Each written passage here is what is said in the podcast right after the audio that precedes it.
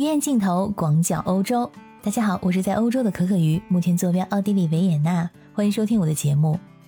谁都想拿第一，但是有一个第一名，英国人拿的是心不甘情不愿，那就是英国人的肥胖比例已经在西欧国家中排名第一。在英国的成年人当中，有超过百分之六十的人体重超标，身体质量指数也就是 BMI 指数超过二十五，在这其中呢，还有大约百分之二十八的人 BMI 指数高于三十。这超过三十啊，可就属于肥胖的范畴了。BMI 指数的计算方式是体重除以身高的平方，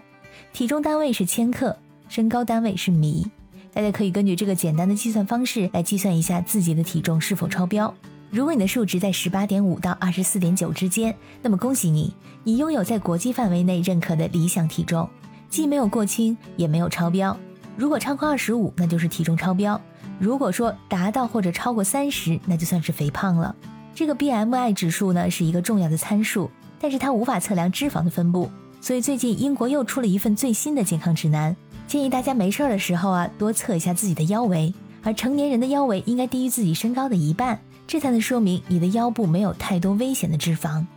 就是说，就算你的 BMI 指数正常，在十八点五到二十四点九之间。看上去还不算臃肿，但是你的腹部脂肪还是会增加疾病的风险，比如说糖尿病、心脏病，还有高血压。内脏脂肪呢，通常聚集在心脏、肝脏还有胰脏的周围。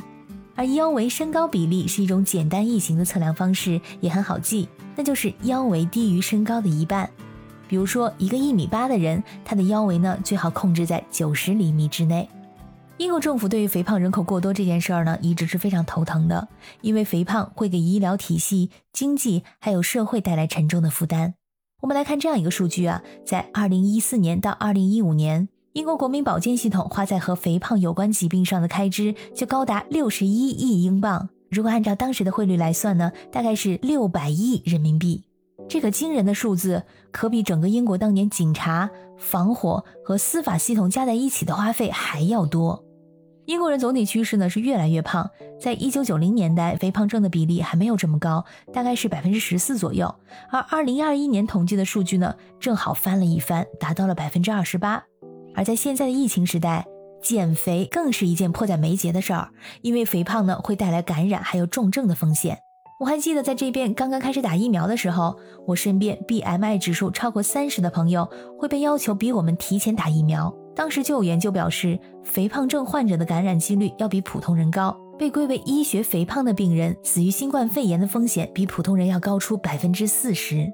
为了减轻这个沉重的负担，降低风险，英国政府一直在想方设法鼓励人们减肥。政府发表了《卫生与保健法案白皮书》，为减少肥胖制定了计划，还禁止商店在结账处陈列糖果，禁止晚上九点之前电视台播放高脂肪、高盐和高糖食品的广告。从二零二二年的四月起，还将限制零售商对非健康食品和饮料的促销等等。英国有这样一项研究发现啊，在菜单上标注食品卡路里信息的餐馆，它所出售的食物比不标注的餐厅提供的食品更加健康。所以最近英国餐饮业出台了这样一项新规定：员工数量超过二百五十人的大型食品还有饮料企业，包括餐馆、咖啡馆以及外卖店。必须在它的菜单、网站还有配送平台上标注食物的卡路里含量。一般来说，一个成年人每天建议摄入的热量呢，大概是两千卡路里左右。但是普通人对自己每天摄入的食物热量并不是非常的了解，有时候会选择一些他自己觉得健康的食品，但是结果却适得其反。如果你是一个热爱美食又在乎健康还有身材的人，这其实呢是一项非常的规定。在选择今天要吃什么的时候，不用再打开手机软件或者计算器来一个个的计算摄入食物的卡路里总数，而是在菜单上就是对食物的热量一目了然。做选择的时候呢，也会更加简单。而对于英国餐饮业来说，这并不是什么好消息。很多经营者对此忧心忡忡，觉得这个规定既麻烦又增加了餐厅的运营成本。这对于刚刚遭受疫情打击而元气大伤的餐饮业来说，是一件雪上加霜的事儿。餐饮企业目前更迫切的任务是挽回过去二十四个月的损失，而餐厅的顾客们也有着不同的想法。你像新陈代谢旺盛的年轻顾客们，他们不太在乎菜单上是否有卡路里的标注，不少人表示自己还是想吃什么就点什么。但是也有越来越多的英国人在疫情之后更加注意自己的饮食健康，他们对这项规定呢还是表示赞同的。亲爱的小耳朵们，在现在的情况之下，我们都越来越重视身体的健康。你平常在用餐的时候会注意自己的卡路里摄入吗？你觉得餐厅的菜单上标注卡路里是有必要的吗？欢迎你在留言区里给我留言，留下你的想法。也欢迎你加入我的听友群，跟我进行互动。我的听友群是爱笑的可可鱼拼音全拼。感谢你的收听，我们下次再见。